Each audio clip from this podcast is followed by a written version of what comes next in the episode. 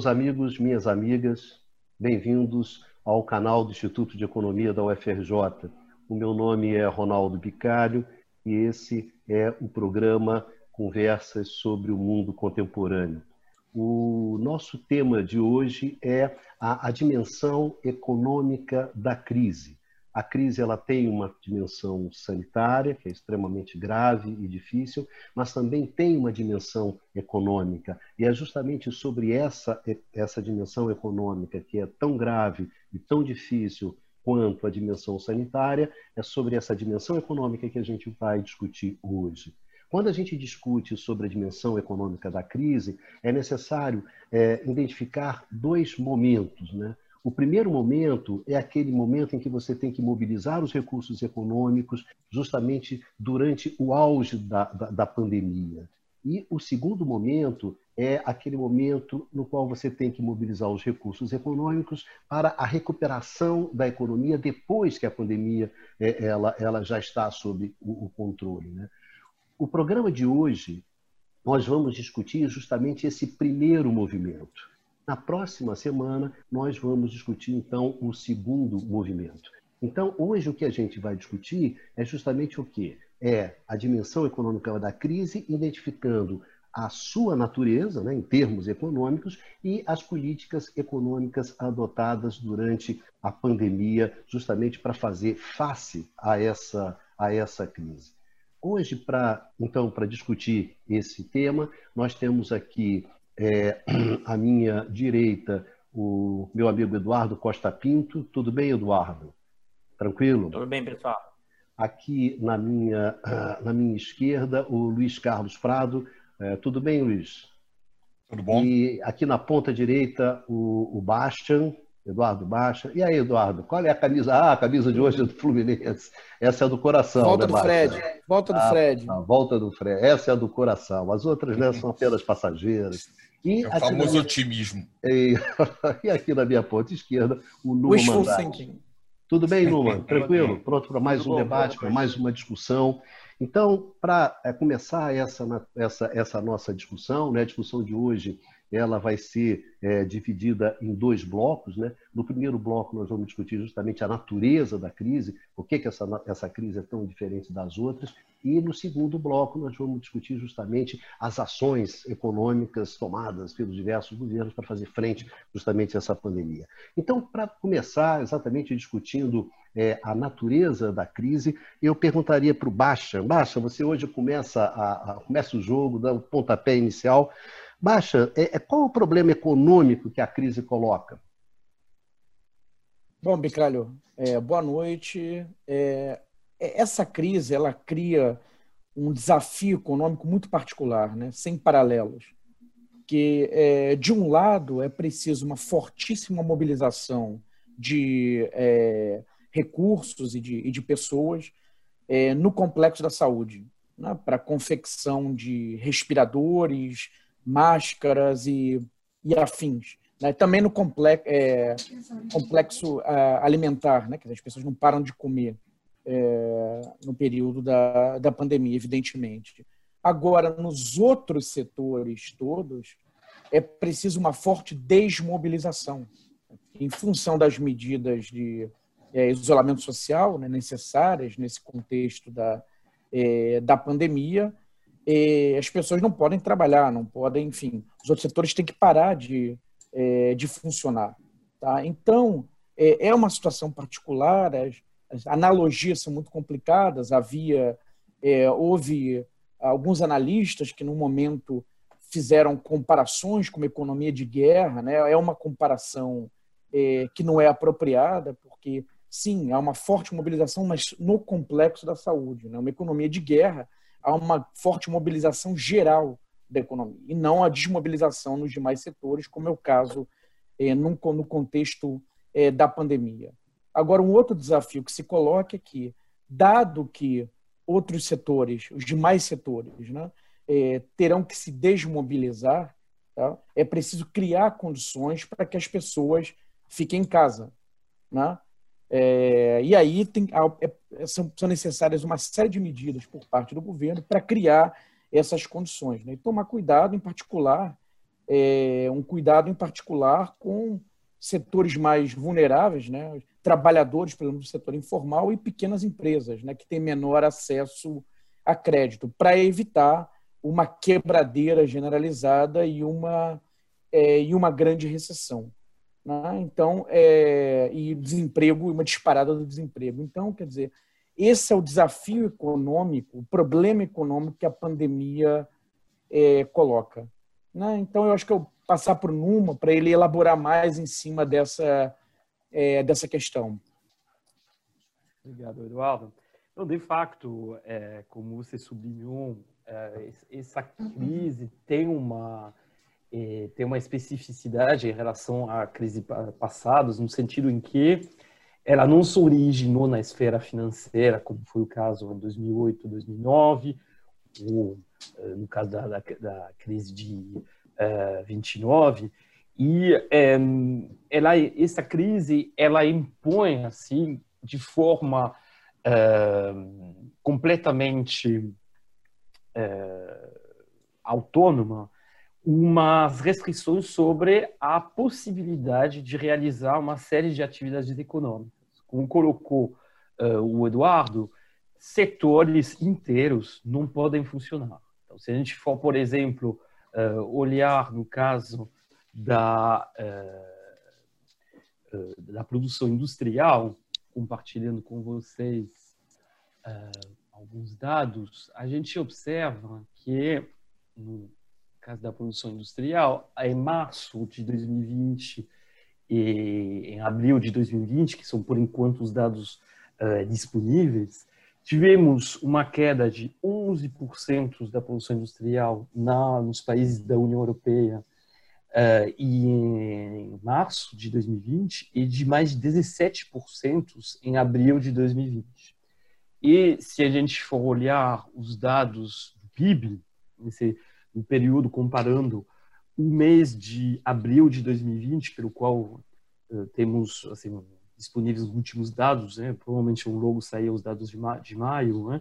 em relação ao mês de janeiro de 2020, a gente observa que há uma queda do PIB que uh, vai, na maior parte dos países, se estabelece entre 15% e mais de 20%. Né?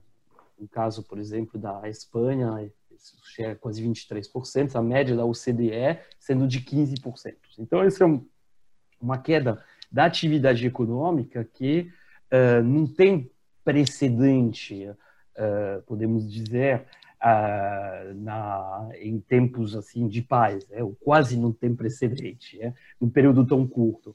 E como foi colocado pelo Eduardo, ela vem da necessidade de você simplesmente parar todas as atividades não consideradas essenciais.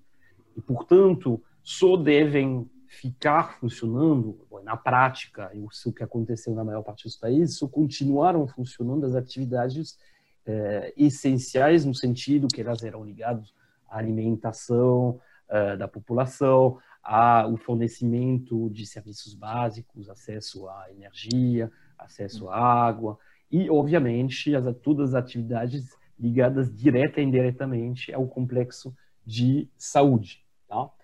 E um, nesse caso, de fato, como a grande questão de conseguir é, manter as pessoas em casas isoladas, de fato, é ligada a, ao estabelecimento, a implementação de uma série de medidas uh, de transferência de renda para se substituir uh, rendas perdidas, entre aspas, devido à falta de atividade. E nisso, eu acho que uh, o Eduardo, né, nosso outro Eduardo, pode justamente falar um pouco uh, sobre essa, essa questão, sobre justamente os programas que foram implementados pelos governos uh, de, em todos os países atingidos pela pandemia, ou seja, basicamente quase todos os países. Sim, Numa, é, é interessante esse ponto que você levantou e que está associado a um conjunto amplo de medidas de política econômica adotado por diversos países. É, e eu vou, eu vou apresentar as especificidades, mas aqui é interessante, já no primeiro momento, que vocês já alertaram, tem uma primeira fase da crise, que é uma crise ainda no, no, no âmbito, ainda no âmbito sanitário, E quase todos os países adotaram instrumentos parecidos de política econômica de combate à crise. Tá? Que passa, a gente vai detalhar isso depois, da questão da garantia do preço dos ativos, da manutenção da renda, né? ou seja, política de transferência de renda e a questão da saúde. Né? Nesse sentido, e aí é importante a questão da especificidade, a gente vai discutir isso no segundo bloco, mas é mostrar como tem, inclusive, um padrão relativamente parecido, mas com intensidade diferente, o que mostra a especificidade dessa crise. Essa crise, como vocês bem alertaram, tem, um, tem uma amplitude muito grande. Afeta fortemente a atividade econômica de uma forma muito abrupta e rápida. Diferente do que foi em 2008. A intensidade, se a gente olhar o que foi em 2008, né, uma intensidade foi ampla, mas num, ponto do tempo diluído. E eu queria ouvir um pouco você, Prado, sobre essas diferenças em termos históricos do que é essa crise atual, do que é a crise de 2008. Ah, essa crise atual tem dimensões muito particulares, como vocês já falaram até agora, é uma crise de oferta, uma crise de demanda, ah, enquanto é, a crise de 2008 ela tem ah, o principal componente dela é que ela se caracterizou como eh, a primeira grande crise dos países industriais avançados do processo de globalização. Eh, podia pegar essa discussão e, e trazer debate. Um, artigo recente eh, que foi escrito pelo James Galbraith e Albena Asmanova, que foi publicado no Social Europe agora em 23 de junho de 2020, que chama justamente atenção sobre isso, porque a pergunta é, é, ele fala em cima de uma declaração da Christine Lagarde, que foi que é a, a, o, a, a secretária geral do Fundo Monetário Internacional, do FMI, e que diz, afinal de contas, isso é uma crise sem precedentes, é, a comparação com todas as outras e não é responsabilidade de ninguém, é, é foi causada é, unicamente é, por uma razão é, exógena, pela, pela pandemia. Ah, e ele chama atenção que, embora é verdade que a crise, é, ela, a, o tamanho da crise, a, o impacto que ela teve foi provocado pela pandemia, mas as raízes é, da crise econômica têm que ser entendida no contexto é, de todo o projeto do capitalismo neoliberal que surgiu desde a década de 70 é, e as implicações é, para os países das políticas de austeridade, e ele está falando aí dos países industriais avançados, da Itália, da Espanha, da França, da Grécia, dos Estados Unidos, chamando atenção não apenas para o crescimento da desigualdade, mas pelo fato de que é, houve uma redução muito grande da capacidade de enfrentar crises em decorrência dessa própria política. É, a, portanto, ele chama atenção para algumas coisas muito interessantes, como é, os efeitos é, da, desse processo é, de, de, de corte de gastos sobre, é, a, o, sobre setores de saúde é, e chama atenção que a grande crise financeira de 2007 2019 é, ela salvou, de certa forma, é, as grandes empresas é, financeiras, mas fez muito pouco, aprofundou o problema é, por parte da maior parte das uh, das famílias de renda média, etc. E agora o que está acontecendo é, é, bastante similar. É, eu não vou aqui entrar em grandes detalhes, mas eu queria só chamar a atenção para um ponto, que é, é o, o, o, fato de que, é, ao longo desses últimos anos, é, a, o, o pagamento de impostos por parte de empresas caiu de maneira generalizada. Ou seja, enquanto nós tivemos um aumento da dívida pública, é, um aumento da dívida pública com corte de gastos sociais, você também teve um corte sistemático é, do pagamento de imposto pelas empresas. É, teve também um crescimento da desigualdade. Então, é, importante nós tratarmos essa crise pela, pelo fato de ter um componente exógeno fortíssimo, que é o fato de ser uma pandemia que, que, é um fato é, biológico, uma crise sanitária que não pode ser controlada por ninguém, mas o componente é, de resposta a essa crise que foi causada por políticas econômicas inadequadas que os países industriais avançados vêm seguindo desde o final da década de 70 e a década de 80. Esse é o ponto que eu gostaria de fazer. Carlos, só um elemento. A Cristina Lagarde é presidente do Banco Central Europeu. Agora, ela era presidente desculpe, do FMI. Desculpe. Ela, é, você está certo, ela era presidente é, do, banco, do FMI, agora é presidente do Banco Central Banco Central Europeu. Eu, ela continua eu... associada a instituições, vamos dizer, às vezes problemáticas. Né? Queria... Pois é, é, pois é. Ela terminou o mandato dela do FMI quando mesmo? Foi bem recentemente, não foi? Foi ano Isso, passado, é. né? Isso, tem razão. É. Tem razão, tem razão. Eu queria ressaltar que, que, novamente, reforçar um ponto que eu acho que é importante, da especificidade dessa crise, que é a questão da intensidade. Né? A, a, ao mercado de trabalho, dado o efeito da restrição de oferta que está associado né, à questão ou do lockdown ou do confinamento, né, então você gerou um volume de desemprego muito rápido, de uma forma muito intensa.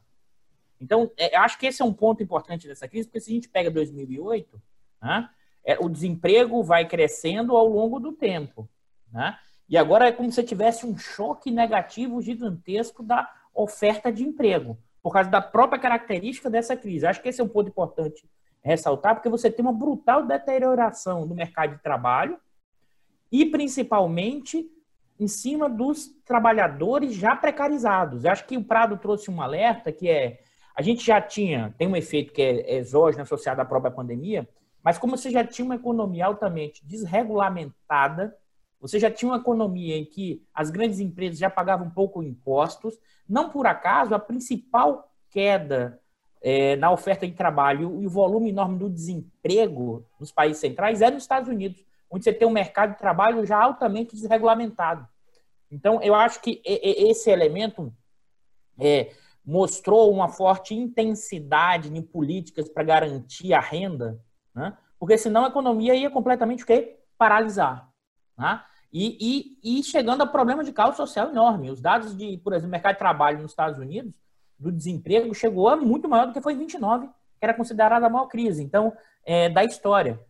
É, acho que esse é um ponto importante ressaltar, porque você tem uma, uma especificidade de um choque de oferta, de um choque de demanda, lockdown, que isso gera uma desestruturação completa né, da, da, da, da, da lógica econômica, inclusive na possibilidade de pensar saídas.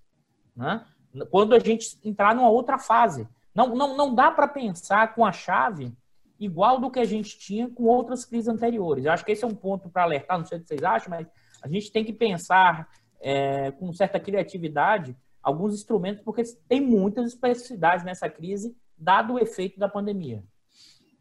Ah, ah, só para pegar aqui um ponto, eh, nós estamos falando de, da Christine Lagarde. É, na verdade, durante a crise de 2008, ela era ministra da Fazenda da França.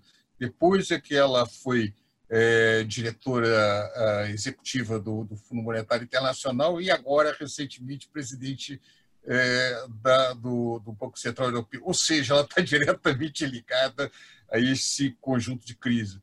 Ah, agora, tem alguns dados também é, muito interessantes que mostram essa, essa perda de capacidade. Ah, agora, em 2017, dizer, pouco antes da crise, houve a Comissão Europeia propôs um grande é, aumento de investimento na área de vacinas, é, um programa chamado é, Iniciativa para a Inovação em, em medicamentos, é, a Innovative Medicine Initiative.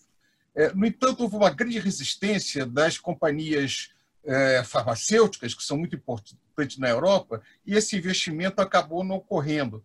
No caso americano, o, próprio Trump, antes da pandemia, fez uma redução da equipe na National Security Council para, no, no, no, no CDC da, na parte de controles de, é, de epidemias. Então, na verdade, um pouco antes da epidemia, da epidemia ocorrer, mesmo os países industriais avançados estavam cortando custos em cima de uma área que um ano, dois anos depois, é, mostrou-se que foi é, profundamente equivocado as decisões dentro desse setor. Dizer, então, isto é a parte Na Itália, houve feita essa discussão também, né? Da Itália que vinha sob políticas de austeridade já há algum tempo, né? Da, é. que isso deixou a economia, de como o setor o complexo da saúde na Itália pior preparado para lidar com a. Mas olha só, é, é, sobre essa, ainda sobre essa questão da natureza da crise, eu queria colocar a seguinte questão para vocês, quer dizer, existe uma convergência entre os economistas sobre a natureza dessa crise ou não? Eu, eu, entendo que, que existe, por um lado, no sentido de que, no curto prazo, você precisava responder com aumento de gasto público. É, mas é, o papel ou o equívoco das políticas de austeridade como tendo agravado a crise atual, isso não é de maneira nenhuma consensual, e também o, o, as implicações para a saída da crise, que não é o nosso objeto de discussão, mas certamente nós vamos retomar com referência a isso. Ou seja, tal como ocorreu no Brasil, que logo no início todo mundo parecia eh, concordar que a resposta era keynesiana, no curto prazo as respostas foram bastante consensuais. Mas as implicações dessa resposta, até onde se quer levar, uh, o diagnóstico de que uh, existe erros como o Galbraith falava, por commission e por omission, ou seja, por ação e por inação. Dizer, uma parte dos erros uh, do setor econômico dentro disso foi erros de, da omissão dos gastos públicos no passado. É, e outra parte foi também pelas decisões de cotar é, gastos e pelas decisões de política econômica, ou seja, pelo modelo é, neoliberal que foi sendo progressivamente implantado de 70, 80 e diante, que reduziu a capacidade das nossas economias, das comunidades dos países industriais avançados e mais ainda dos países de desenvolvimento. Nós estamos falando dos países industriais avançados, mas na América Latina, no Brasil, isso foi absolutamente destruidor. Dizer, os efeitos foram realmente muito pesados sobre nossas é, economias. Eu diria que houve um reconhecimento é, de que, no calor da crise, né, é, é, era necessário é, adotar medidas expansionistas, né, fiscais expansionistas, mas não houve um reconhecimento da responsabilidade das políticas de austeridade é, na capacidade de resposta dos países, em particular no, no complexo da, da saúde, tampouco, que é o tema da, da, da semana que vem, há um reconhecimento por parte de economistas de orientação ortodoxa é, de que é, essas políticas devem perdurar, enfim, e de que é, é esse risco é, fiscal é, não é tão, tão problemático como eles colocavam anteriormente, pensando no pós-crise. Mas isso é tema para é, a nossa conversa da semana que vem. Né? Quanto à então... natureza Bicalho, eu acho que tem um certo consenso quanto à natureza da crise, não quanto às medidas de combate. Quase todo mundo, quase todos os analistas no campo da economia, a ideia de que você tem um choque de oferta, você tem um choque de demanda e tem um caráter exógeno da crise provocado pela pandemia.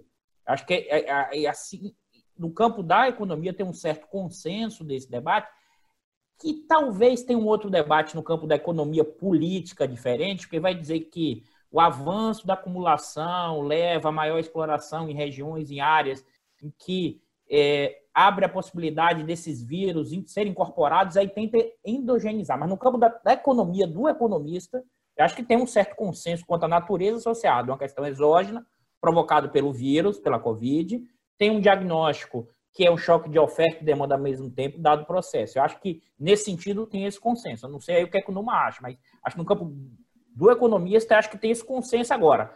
Os instrumentos, as saídas, o pós, aí é, entra em outro debate. E o que eu, acho que o, o Baixo e o Prado comentaram é, é tem que se levar em conta a dimensão histórica de como você chegou, os países, como os países chegaram durante esse choque exógeno. Mas não sei, eu pelo menos acho que é consenso. Não sei o que, é que você acha no debate da economia.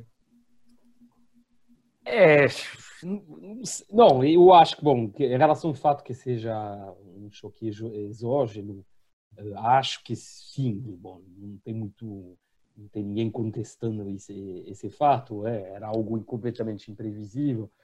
É, em relação à natureza exato da, exata do, uh, da crise, eu acho que, assim, de fato, há um reconhecimento que uma série de atividades econômicas não podem ser desempenhadas, tá? Portanto, você não pode, é, você vai necessariamente ter uma queda da atividade. Você vai ter uma queda, portanto, do emprego das pessoas empregadas uh, nessas atividades assim, ativas, né? no sentido de uh, realizando tarefas produtivas. Toda a questão aí, aí que começam, podem começar debates, vai ser de saber como uh, você vai lidar com, uh, com esse fato. Uh, aí, porque bom, a gente está falando no, no, próximo programa, a gente vai falar das políticas de recuperação da economia. Mas lá a gente está falando no, nesse programa, estamos falando sobre o que acontece durante a crise sanitária, ou seja, enquanto a crise sanitária não estiver controlada. Tá? Nesse período, de fato, a grande questão, que se, uma das grandes questões que se coloca é como, eu, como você preservar o emprego. Tá? Aí você tem vários modelos. No caso do, dos Estados Unidos e de outros países que têm uma legislação trabalhista, uh, vamos dizer, muito flexível, muito neoliberal, simplesmente as pessoas, assim, os trabalhadores, perdem seu emprego. E uh, isso é facilitado pela multiplicação do trabalho, uh, vamos dizer, uh, de uma certa forma informal de autoempreendedores, né, como que se generalizou via aplicativos, via externalização de uma série de tarefas das empresas, etc. Então, isso facilita o trabalho, entre, enfim, são, facilita a perda de, rápida de emprego, né? No caso nos Estados Unidos, com, como foi observado assim um, uma explosão do desemprego. No caso de outros países, particularmente na Europa, aí foram tomadas medidas de preservação do emprego. Muitas vezes o Estado se substituindo às empresas para pagar os salários. Tem dispositivos desse tipo na França, na Alemanha. Uh, houve proibição de, uh, uh, de de demissões uh, de, de, funcionários na Espanha, por exemplo.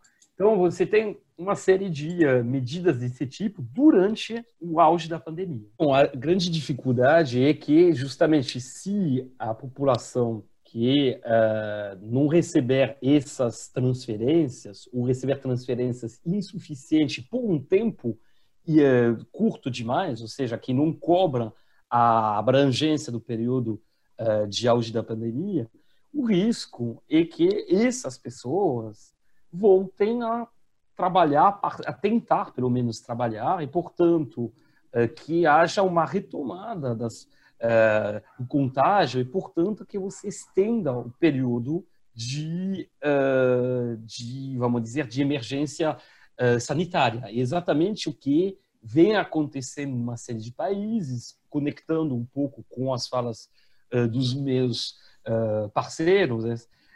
uh, todos os países que têm, que adotaram medidas ou parciais ou que têm uma tradição mais neoliberal, com um mercado de trabalho menos protegido, com um arcabouço de ajudas sociais emergenciais mais reduzido, todos esses países têm tido uma prorrogação do período de emergência sanitária em relação aos países que, pelo contrário, têm uma tradição, assim, tem um estado de bem-estar social ainda preservado e que, portanto, tomaram medidas uh, duradouras para evitar essa volta não controlada. Só uh, encerrando essa a minha fala, e vou passar a palavra para o Eduardo. Um, basicamente, para o Estado poder controlar o processo de isolamento social, ter assim uma adesão da população a esse processo, tem que ter justamente essas políticas de transferência. Se você não tiver essas políticas de transferência, ou seja, se o Estado não der nada, o pouco para a população, em troca, a população não vai seguir as diretrizes do Estado. Simples assim. Aí eu vou passar a palavra para o Eduardo. É, é, isso, Numa. E acho que aqui é um ponto importante. Eu vou fazer uma, uma síntese, na verdade, um resumo das principais medidas. E é evidente que essa reação dos estados nacionais, dado as especificidades de cada um deles, mas é muito maior do que foram as medidas adotadas na crise de 2008, dado que vocês já destacaram da questão da especificidade. No primeiro bloco, a gente pode ir aqui ressaltando que, quais são as políticas. A manutenção do emprego e da renda das famílias, através do mecanismo de transferência de renda, de antecipação de recebíveis e de postergação de impostos e taxas. Ou seja, o que o Numa já alertou. Você tem, enquanto um conjunto grande de medidas para garantir o emprego e renda. O outro bloco de medidas importantes, e aí novamente ressaltando, ainda nessa fase da crise sanitária, tá? O outro grande bloco de medidas adotado em vários países é a manutenção das empresas e dos bancos por meio de garantias governamentais para empréstimos, da compra de dívidas privadas pelo governo, da injeção de liquidez para os bancos e para a economia. Né? Ou seja, é uma garantia tentando salvar empresas e bancos, e eu queria destacar aqui como elemento importantíssimo, inclusive do que já foi muito parecido e feito em 2008, que é uma forte injeção de liquidez, e isso garante o preço dos ativos financeiros. E o terceiro bloco, e que tem a ver inclusive com a característica da pandemia, que são as ofertas de serviços de saúde emergenciais por meio do monitoramento de cadeias globais de distribuição e, quando necessário, intervenção governamental em setores produtores e importações emergenciais. Nesse sentido, você tem um conjunto de medidas, esses três blocos de, de medidas, que é, os, os, vários estados nacionais, os vários governos adotaram com maior ou menor intensidade, dado a, a, a sua percepção da crise ou dada as características de cada governante. Mas, além disso, eu queria ressaltar, essa intensidade ela fica explícita, e eu vou mostrar aqui para vocês, isso aqui é um dado, a gente vai até depois mostrar os limites desses dados, mas é o que a gente encontrou, são os pacotes anunciados pelos governos, né? dividindo entre programas governamentais e créditos fiscais. Né? Nesses programas governamentais aqui, é, incluindo aumento de liquidez, transferências, subsídios. Então, por exemplo, nos Estados Unidos, é, os programas governamentais, isso foi atualizado em 16 do 6, feito pela, pelo Observatório da Política Fiscal do IBRE, 5,5% do PIB e em crédito fiscal 6,1%, totalizando 11,6% do PIB como a reação é, de política econômica à crise. O Reino Unido totalizando 19,6%, focalizado principalmente na questão de crédito fiscal. A Alemanha chegando a 31% do PIB.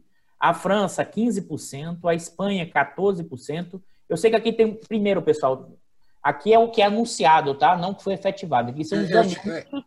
Diga para Acho que esse é um ponto importante que chama atenção, porque também o dado que estava no FMI, que, que nós pegamos, é, é, que tudo são anúncios oficiais, isso não realizados. Então, é, é, a questão, nós só vamos ter certeza exatamente o que foi quando nós olharmos o dado ao final e ver o que foi efetivamente realizado pelos países. Né? Isso. Por exemplo, o Brasil está estimado em 11%, e saiu recentemente na imprensa que foi feita uma verificação desse, desse montante do programa emergencial, só foi executado até agora, acho que por volta de 40%. Então, assim, e por que eu estou mostrando isso aqui para vocês? Porque isso nos dá um panorama, um panorama, né? É, e o que o Numa já alertou, esses três blocos de medidas que eu apresentei para vocês foram feitos em quase todos os países. O que mudou foi a intensidade, tá? ainda nesse período emergencial. E eu queria ressaltar essa, isso aqui eu retirei do FMI e um pouco do que a gente falou para a gente ampliar esse debate é, primeiro, você é, as estimativas do FMI é que os emergentes vão sofrer mais do que os países desenvolvidos. Além disso, tem uma abertura desigual na retomada da atividade econômica, ou seja, tem setores né, que vão já abrir completamente e outros setores que não vão abrir na mesma velocidade. E, além de tudo, um forte impacto no mercado de trabalho. Então, esse panorama da questão da atuação das políticas ainda nessa primeira fase que eu queria é, trazer para o debate para a gente entrar nessa discussão, pessoal. Doutor, só pegando esse ponto, algumas grandes empresas é, que surgiram recentemente né, de plataformas econômicas, como é, a BNB, que cresceu muito, é, que é uma empresa que atua dentro da área de turismo, o impacto foi monstruoso. 25% da, do, dos seus postos de trabalho foram, dos seus trabalhadores foram demitidos mundialmente. É, a, ao anúncio da, da empresa na Europa é que a queda de receita foi em 50%, é, com referência a 2019. É, o, esse, por exemplo, é, é um tipo de setor que vai ter muita dificuldade de recuperação. Vai ser recuperar, vai depender muito o que, que ocorrerá é, pós-pandemia, como é que vai ficar é, essa parte do setor turismo parte de restaurantes também, né, que isso é importante no mundo inteiro, né, em grandes cidades, no Rio de Janeiro é muito importante. Então, aqueles é, estabelecimentos que já tinham uma tradição de, de entrega doméstica é, têm uma maior capacidade de resistência. É uma coisa curiosa nesse setor que os restaurantes mais luxuosos, é, aqueles é, de, de marca, onde, onde você tem todo um ritual para jantar de grandes cozinheiros, esses são mais afetados. Né? Não faz sentido você encomendar uma comida no restaurante luxo, porque você não compra só a alimentação, você compra o espaço, o local, é, todo o charme de ir para esse tipo de, de refeição. É, então, é, é também até pegando o ponto que o Numa falou, na Europa, por exemplo, o impacto no mercado de trabalho foi menor, mas principalmente nos setores formais. A Europa tem um setor imenso de muitos trabalhadores em áreas é, fazendo trabalhos é, em bares, restaurantes, hotéis, e uma parte dessas pessoas não tiveram um impacto muito grande. É, por isso que um ponto que tem sido muito apontado é que se é, a distribuição de renda já vinha piorando desde 1980, essa é uma crise que provavelmente vai aprofundar a divisão entre o setor formal, que tem empregos formais, onde o Estado, de certa maneira, pode proteger ou diretamente transferindo recurso para eles, ou indiretamente transferindo recurso para as empresas, e os setores mais vulneráveis em trabalhos informais, é, com menos acesso ao setor financeiro, os excluídos, esses terão um impacto, estão tendo um impacto muito, muito maior e terão muito mais dificuldade de retornar às suas atividades anteriores.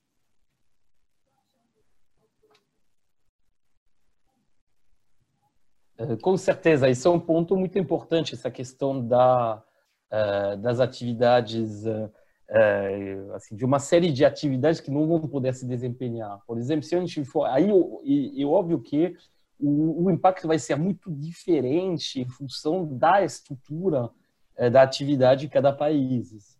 Tá?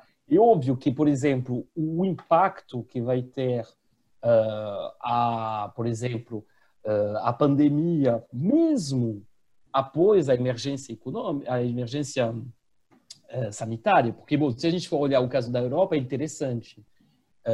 as economias europeias já reabriram há um pouco mais de um mês, já no final de maio. Tá? E se você olhar, a maior parte das atividades econômicas são hoje liberadas. Até lá, eh, cinema, restaurantes, shows assim com certas limitações são liberados na maior parte dos países. O problema é que você vai ter uma reticência de uma parte significativa da população ainda em ir em lugares, em locais, em espaços onde, obviamente, a proximidade, a dificuldade de uh, ter medidas assim de, de proteção, é mesmo usando máscara, o que você quiser, garanta uh, uma contagio, um contágio baixo. Então, tem certas atividades que vão ter, vão sofrer de forma duradoura, apesar de não ter mais empecilho formal. Tá? E uh, eu queria nesse sentido, assim, só uma última, um, último elemento, nesse sentido vai ser difícil uh, a ação do Estado para essas atividades. Porque não adianta você pensando assim políticas uh, de uh, demanda efetiva, que a gente vai explorar mais no próximo programa, vai ser difícil você ajudar essas atividades. Outro ponto que eu queria também observar, uma, uma pequena observação, que é justamente em relação à intervenção do Luiz Carlos. A gente vê que, por exemplo, nos países europeus, de forma geral, você tem uma queda muito elevada da, uh, da, da, atividade, ou seja, uh, no caso da Espanha, quase menos 23%, menos 22% no caso da Alemanha, da, da Espanha, uh, no caso da Inglaterra, mais de menos 20 e poucos por cento. No caso dos Estados Unidos, a queda é elevada, mas é significativamente abaixo. Seria de uh, 14% mais ou menos nesse mês de abril de 2020 em relação ao mês anterior. E ao mesmo tempo, se você for olhar, a, o aumento do desemprego dos Estados Unidos foi muito maior do que aquele observado na Europa. Então, a gente vê que, ao mesmo tempo em que, obviamente, a atividade econômica, o PIB até cai menos, porque tem uma série de atividades econômicas que continuam sendo uh, realizadas nos países que são menos exigentes, como os Estados Unidos, e uh, em relação ao a lockdown social, assim, lockdown, né? E ao mesmo tempo você tem uma explosão dos desemprego, então tem uma situação meio paradoxal, onde a queda do PIB, que na verdade é um paradoxo só aparente, a queda do PIB é muito maior nos países europeus, mas eles preservam mais o emprego, enquanto no caso dos Estados Unidos, onde a queda do PIB é bem mais é, menos pronunciada, há não preservação de emprego. Então, a gente tem realmente dois modelos econômicos diferentes que existiam antes da crise e mesmo e, e a crise, vamos dizer, exacerba os, uh, as características de cada um desses modelos. Agora, numa, provavelmente. Ah, desculpa, também... mas você falou da Grã-Bretanha? Sim. O desemprego na Grã-Bretanha também disparou? Não, não, pelo contrário, a Grã-Bretanha, uh, o desemprego aumentou mais que nos países europeus, nos países da Europa continental, mas aumentou bem menos que nos Estados Unidos, porque a Grã-Bretanha, apesar de tudo, uh, tem uma, assim, fez mais transferências, teve dispositivos de proteção de trabalhadores bem maiores do que nos Estados Unidos, né? Então, a Grã-Bretanha, dentro da Europa, é mais neoliberal que que os outros países, mas ela continua sendo bem menos que os Estados Unidos. Tá, é porque a pergunta é que, em geral, quando se fala em modelos, e você falou em modelos, fala-se no modelo anglo-americano, né? Quer dizer, é, a Inglaterra, em geral, é colocada como tendo um modelo similar ao, ao norte-americano. Inclusive, a, a virada, né? Fala, sempre fala em Reagan-Thatcher né, nos anos 80. Sim, mas aí tem que tomar cuidado, é, é porque só, é só para é só questão da, por exemplo, da saúde. Só, só numa, só uma observação. Eu só fiz essa observação porque você falou em modelos. Né, colocando Sim. quase que um modelo europeu e um modelo americano. Né? Sim, mas o caso também da Inglaterra é interessante porque ele é intermediário. Ou seja, você tem um sistema que é muito mais liberal hoje do que ele já foi no próprio país, e mais liberal comparativamente aos países da Europa continental como você corretamente observou, só que ao mesmo tempo é menos que os Estados Unidos. Você tem, por exemplo, o NHS, o Sistema Nacional de Saúde, Saúde. na Inglaterra, eh, que é um sistema universal de saúde, reconhecido pela qualidade, e que o que não existe no caso dos Estados Unidos. E da mesma forma, você tem um sistema de council house, ou seja, de acesso, alojamento uh, financiado pelo pelo Estado, parcialmente pelo menos, que existe na Inglaterra, que está sob ataque. E, de fato, tinha havido uma melhoria significativa, apesar dos problemas no período do New Labour nessas questões, que e já teve um retrocesso com os governos conservadores, né? que seja o Cameron ou, ou da Theresa May, bom, e mais recentemente o Boris é, Johnson. O Boris Johnson, exatamente. Então é interessante que a Inglaterra é um caso intermediário. Você tem mais perda de emprego do que na Europa continental, mas bem menos que nos Estados Unidos, e ao mesmo tempo você tem um desempenho da economia que fica entre os dois. E, mas um ponto mais importante nisso, que no fundo, os países que não conseguem eh, ter essa mobilização, e não conseguem obrigar as pessoas a ficar em casa, e a única forma de você obrigar mesmo ou você ter um Estado assim mais autoritário e que tenha capacidade assim também de prover esses alimentos, enfim, a, a sobrevivência das pessoas. Aí a gente tem o caso da, da China, Depois você tem uns, uns casos menos, assim, onde a capacidade de imposição é um pouco menor, mas continua forte, como na Europa, e depois vai caindo. No caso da Inglaterra, vai caindo mais ainda, no caso dos Estados Unidos, mais ainda. E não é por acaso que a gente vê que os países que teve, tiveram essas políticas, essa capacidade de manter as pessoas em casa, de fazer transferências, de ajudar as empresas, de mobilizar o setor de saúde, são aquelas que conseguem sair mais rápido.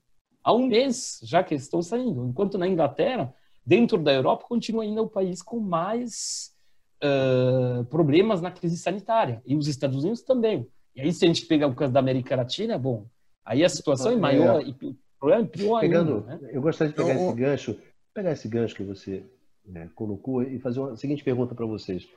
Então, você estou pensando em termos de mobilização de recursos econômicos, em termos de dar uma resposta econômica a esse momento da crise, que é justamente quando bate a crise, a primeira onda que vem, enfim.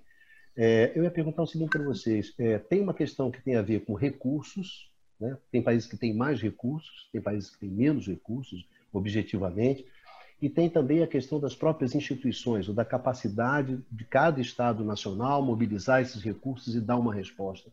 Quer dizer, é, países, você vê situações de países que têm mais recursos, modelo americano, e não consegue dar uma resposta. Eu queria que vocês falassem um pouco sobre isso, né? sobre é, os recursos são decisivos, não são decisivos, quer dizer, as instituições são mais decisivas, não são mais decisivas na hora de dar a resposta? Deixa eu pegar esse ponto aqui para você. A Grande Depressão Americana foi um momento em que ficou claro em que eh, era, era possível aumentar é, o, o, gasto público sem que houvesse uma preocupação sobre a origem desses recursos, que é a própria discussão é, keynesiana em torno disso. Aliás, no caso americano, é, uma parcela razoável das redes de proteção foram criadas em função de política de Roosevelt. Porque depois, é, até comparando com a questão é, da Inglaterra, a Inglaterra criou um sistema de bem-estar social muito mais sofisticado do que o americano, porque depois do pós-guerra cresceu continuamente, enquanto isso não ocorreu é, nos Estados Unidos do pós-guerra. A, a, grande avanço social dos Estados Unidos do pós-guerra, que foi na década de 60, foi muito mais em função da agenda de integração por questões é, raciais, a questão da, da, da grande sociedade Johnson do que propriamente na questão da, do welfare state, como no caso como no caso europeu. Mas justamente um equívoco é imaginar que há uma limitação fiscal nesta hora. Justamente no momento em que você tem é, um cenário de, de, provável deflação, uma questão de, de, de preços caindo, de taxas de juros é, despencando, não há nenhum limite para os estados nacionais aumentar gastos para atender é, suas necessidades de curto prazo. Isso, isso é, é, é, a percepção da existência de um problema fiscal é um dos pontos em que, é, voltando àquela discussão, onde a natureza do diagnóstico da crise é um pouco diferente. É, a, a, todos reconhecem que é um choque exógeno, portanto, você tem que aumentar o gasto fiscal mas alguns, eh, algumas correntes econômicas têm preocupação quanto à capacidade dos estados de financiar essa resposta no futuro. É... Prado, o Prado, mas assim, eu acho que nessa, não sei, mas pelo menos na minha interpretação do que eu tenho visto, nessa primeira fase da crise sanitária, é, ninguém, até, até alguns economistas começaram a falar da questão fiscal, liberais, mas recuaram. Nessa primeira fase da crise sanitária, é, todo mundo saiu gastando, pelo menos. Não, é, é até porque não tinha jeito. É claro, eu concordo com você. É, o único, é o único problema só para marcar essa diferença. Dizer, é, você pega os, os velhos keynesianos americanos, Galbraith e vários outros, chamaram a atenção de, olha, eu não tenho um problema fiscal aqui, é o contrário. É, a, o ponto que é, é, um ponto até que eu não sei se nós já, já mostramos ou não a questão do endividamento público. O endividamento público, no momento em que há a maior uh, corte de gastos, é justamente um momento em que também a, a taxa de crescimento da economia é afetada, a, a receita tributária cai em função de corte de, de, de, de, tributos de vários países e o resultado desse processo é um aumento do endividamento. É, mas não há, no caso dos países industriais avançados, é, nenhuma crise fiscal no sentido tradicional, a não ser aquelas na Europa que foram criadas muito mais em função do fato de que vários países europeus, como a Grécia e vários outros, não têm é, a capacidade de aumentar o seu endividamento porque eles não são autônomos na emissão de moeda, eles estão dentro da, da União Monetária. É, do, então, eles estão sujeitos é, à política monetária é, formulada uh, pelo Banco Central Europeu. Acho que o Numa podia até comentar mais sobre isso daí. Né? Olha a só, só um pequeno. Desculpem, não, agora eu vou usar aqui o poder do âncora. É. Olha só. Isso vai ser nosso... para a semana que vem? É, o nosso tempo ele é, já, então, tá já se esgotou e nós temos a continuação desse programa na semana que vem, aí discutindo justamente as políticas econômicas na saída da crise, né? considerando aquele momento em que a pandemia já, já, já esteja controlada. Então, eu gostaria de encerrar o programa hoje. Acho que a gente é, discutiu bastante essa primeira fase né, da pandemia, na qual é, é, você tem que fazer as políticas para dar resposta à pandemia que está acontecendo agora. Mas eu gostaria de fazer a seguinte pergunta para vocês para encerrar esse programa. É, o, o, velho Pedro Nava, numa das suas memórias, é, ele coloca que quando ele, ele se formou como médico, né? Ele depois da festa, ele saiu por Belo Horizonte, a única coisa que ele queria era um doente, um doente para que ele pudesse usar tudo aquilo que ele tinha aprendido, etc. etc. Uma crise como essa, ela implica em desafios econômicos que são muito grandes. Ela implica inovação, uma maneira de ver, uma, quer dizer, uma crise nova que exige respostas novas. A minha resposta para vocês, é, quatro, é bastante é, é pessoal, né? como vocês, economistas, vocês todos são economistas, como vocês, como economistas, se colocam diante desse desafio? Vocês acham que vai ser o maior desafio da geração de vocês? Não vai? Prado, um decano, já viu outros grandes desafios. Prado, como é que você, como economista, você olha a crise, o que, que você sente, o que, que você olha para ela e diz, será que ela vai ser maior do que eu, eu vou ser maior do que ela, ou essa é a oportunidade para os economistas? Enfim, como os economistas se colocam diante da crise? Bom, no caso, vocês quatro. Né? Bicalho, eu acho que essa crise ela, ela traz uma indagação, ela reforça uma questão que alguns de nós já vimos, já vimos levantando antes dela, na verdade, é, já há um tempo considerável, é, sobre é, os rumos da economia mundial desde que você abandonou as estratégias é, de ampliação do estado de bem-estar social, que foram tão bem sucedidas no, nos anos dourados do pós-guerra, de 50 a 73, é, e passou por, por estratégias neoliberais de redução do papel do Estado, de, de, de abandonar as políticas sociais e partiu para um cenário de aumentar a concentração de renda. Então, o, o, agora, me parece que isso novamente se coloca e eu acho que essa é a questão para a próxima semana. Nós vamos caminhar uh, reforçando, nós vamos sair da crise, é, reforçando é, uh, esse, essa trajetória que vem da, do final da década de 70 para cá, de, de aumento, uh, de aprofundamento da divisão entre ricos e pobres, de, de aumento da estabilidade é, em decorrência é, desse, é, dessa separação da sociedade, dessa partição da sociedade, ou isso, essa crise vai abrir a, janela de oportunidade para retornar uma trajetória que, a meu juízo, seria mais, mais segura, mais generosa, que podia trazer um futuro melhor para a humanidade. É, então, esse é um problema já anterior, mas isso se aprofunda agora. Agora, essa escolha vai ter que ser feita não apenas no Brasil, mas no mundo todo. Obrigado, Prado. Numa, você, como é que você, como economista, se coloca diante de uma, desse desafio da crise? Eu acho que a, a crise realmente é, representa.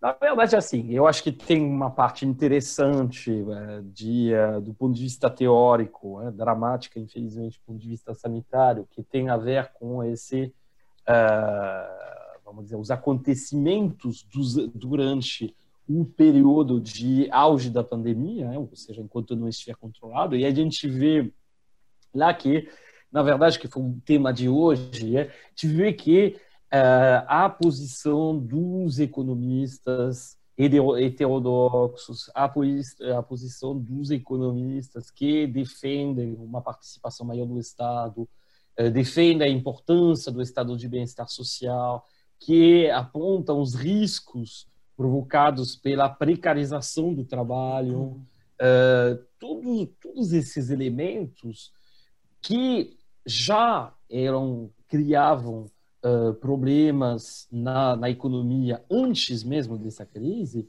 isso foram agora ficaram agora, agora mais claros ainda por conta do, da crise, porque essa crise na verdade ela representa uma uh, como poderia dizer uma um, o ápice de umas uh, transformações. Assim, suas consequências mostram uh, tudo, tudo lado negativo de, uh, de, de, evoluções que aconteceram nas últimas 20 a 30, 3, 20 ou 30 anos, 30 últimos anos, né? E nesse sentido, eu acho que para o economista, particularmente o economista heterodoxo, há realmente uma, uma necessidade dessa vez de tentar uh, impor um, uma a, a teoria uh, e, e, nesse sentido, bom, já antes da crise você tinha a Modern Money Theory, a MMT, que tinha a teoria moderna da moeda, que já tinha começado a aparecer fortemente no debate, né? defendendo justamente para mostrar que uh, não há limites uh, virtuas para o gasto do Estado, pelo menos não aqueles que são uh, colocados por, pela maior parte dos economistas uh, e pelo, por parte dos governantes, né? E eu acho que com essa, essa crise, acho que vai ter provavelmente um aprofundamento da necessidade justamente de, uh, de divulgar essa mensagem, que essa mensagem tenha talvez um alcance maior do que tinha antes. Obrigado, muito obrigado, Numa. É, Dudu, como você, é, como você, como economista, é, é, hoje você virou economista, né, Dudu? Você foi um administrador, que nem eu fui um engenheiro um dia, tá certo? O Numa então, também é administrador. A Dilma, ah, é, são dois administradores, então somos dois administradores, dois economistas e um engenheiro. Mas, Dudu, como quem trabalha com economia. Luiz Carlos também é advogado, tá? O único economista não, mas... com sangue aqui sou eu. Tá não, não, eu sou. Eu fiz também direito. Tá bom. Eu sou formado em direito e economia. Você não passou economista. na ordem, Luiz Carlos? Passei. Se comporta. Mas eu não sou advogado, não exerço a profissão de advogado. Eu sou economista. Ok, bom, voltemos ao Dudu aqui. Dudu, você, como, como economista, né? como é que você vê esse desafio econômico? Né? Ah, eu acho que vai ser o maior desafio da nossa geração é, da minha geração e talvez das que estão vindo ainda para trás. E por que eu estou falando isso? Porque eu acho que tem uma dimensão que é teórica, ou seja, tem um embate das ideias, tem um embate das teorias econômicas, é, teorias mesmo, estou falando no plural, ou seja, de como é olhar o fenômeno dessa crise, de como pensar a saída numa trajetória para frente. Eu desconfio, a minha hipótese é que nós vamos sair ainda nos momentos iniciais de uma segunda fase é, com mais desigualdade profunda, acelerando, e não necessariamente ainda com a virada estatal. E por que isso? Porque isso, pelo que o Numa apresentou, que é a questão do mercado de trabalho, comprado também, e tem um elemento que eu vou voltar mais no próximo programa para reforçar isso, é que as saídas pelo lado da política monetária, que é a questão da expansão da liquidez, já recuperou parte da queda do preço dos ativos financeiros, que é uma importante fonte de riqueza de boa parte do andar de cima. E antes que o Baixa comente, eu tinha que terminar com o andar de cima na minha fala. Me controlei, mas tinha que terminar como economista político, fazer a provocação aqui. Mas observe. Cadê a fração de classe? Cadê a fração de classe? Fica para a semana que vem, baixa. É, fica só andar de cima. Nesse sentido, eu acho que tem um desafio profundo, e por quê? Porque tem um do plano da teoria econômica, tá? como o Numa já bem alertou, mas tem um outro plano que é o seguinte: é para agradar o baixo. As frações de classe que hoje ganham, por que elas vão, por que elas vão reduzir sua lucratividade? Né? Por que elas vão ceder poder? Né? Ou seja, por um possível medo de um caos e instabilidade. Eu estou mostrando isso porque é o gráfico até que o Prado comentou. Eu vou compartilhar com vocês aqui. Que é o seguinte: esse gráfico é muito ilustrativo. Que é mostrando, a gente está aqui, ó, em 2020. Esse gráfico é a relação dívida é, PIB. E é evidente que, a gente vai sair dessa crise nessa primeira fase com relação dívida PIB enorme. Muito próximo, inclusive, do que foi do pós-45. Né? E o discurso liberal hoje é fiscalismo, fiscalismo, fiscalismo, no caso brasileiro e também no caso mundial, com algumas exceções, mesmo, mesmo no, no mundo e mesmo na Europa, né? tem uma questão que é uma questão de vamos amenizar esse neoliberalismo, vamos fazer algumas políticas distributivas, mas não muda a essência desse processo estrutural. Então, nesse sentido, é o grande desafio, por quê? Porque, na verdade, nessa saída inicial da crise, tem um embate da teoria econômica, mas tem um embate de economia político profundo. Diferente do que foi pós-45. Foi possível estabelecer um estado de bem-estar social, um estado distributivo, mas ali se tinha um fenômenos históricos muito particulares. Guerra, União Soviética, né? e combate ao fascismo. Então, eu acho que a batalha é muito longa, é por isso que o desafio vai ser muito longo, e não acho que nessa segunda fase da crise, na saída pós, pós questão sanitária, é um embate para geração. Eu acho que acho que é uma questão importante, eu queria ressaltar, e vamos ter que ter muito, vamos dizer assim, paciência, é, nesse, e também, e também me parece, que criatividade, porque eu não acho que a gente vai conseguir apenas retornando o que foi do pós-45. A gente vai ter que criar novas formas. Eu sei que tem um gasto, investimento, mas novas formas de pensar a questão das estruturas de propriedade, das estruturas de poder. Obrigado, Dudu. É, é Baixa, você que é o mais jovem, né? Como é que você encara, como economista, o desafio da crise? Bom, é, o o desafio econômico, eu comecei né, o programa falando que o desafio econômico que a crise colocava era muito particular, né? Era muito particular pela combinação de problemas, né? É, pela sua natureza. Agora, é, a resposta a esses é, desafios não pede necessariamente uma nova teoria econômica, o, o ideias é, completamente originais, quer dizer, muito do, é, do remédio, né? É, muitos dos remédios já existem né? e passam por é, exatamente aumento de gasto agora no, na, na, no momento agora mais é, dramático da crise, né? do enfrentamento da, da pandemia e vai ter que passar, é, em princípio, pela, é, por uma maior atuação do Estado, né? seja do ponto de vista das políticas de welfare state ou de políticas industriais, né, para aumentar a capacidade de resposta dos estados é, é, na produção de é, respiradores, enfim, de aparelhos médicos, né? Quer dizer, toda aquela ideia de não, não tem problema, você importa, né? Você não precisa produzir domesticamente. É, a crise aponta para, bom, alguma capacidade de resposta tem que ter para situações de é, de emergência.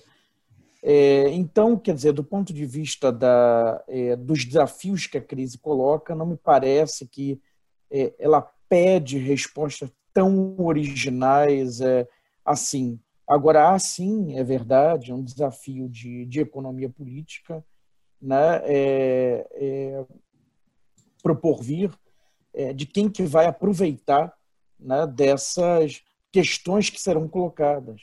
Né? Nunca vamos esque devemos esquecer que da crise de 29, a crise de 29 eh, faz subir ao poder na, na Alemanha, os desdobramentos da crise de 29 levam ao poder na Alemanha o, o regime nazista. Né? E, há, e nós discutimos em programas anteriores né, essa questão da ascensão da extrema-direita, de um fortalecimento da extrema-direita na, nos últimos 10, 15 anos, é mundo afora. Né? Então, é, é, eu acho que eu encerraria com isso, acho que já há questões é, em quantidade muito grande já para para a gente começar a responder, refletir, né? Responder seria uma pretensão, refletir no programa da próxima semana. Obrigado. Bem, muito obrigado, Basta. Bem, senhores, parece que nós é, cumprimos o, o, roteiro, né? Acho que pela primeira vez em 12 programas definimos o, o roteiro e cumprimos. Eu acho que encerramos Isso é essa é discussão. Isso é preocupante, né?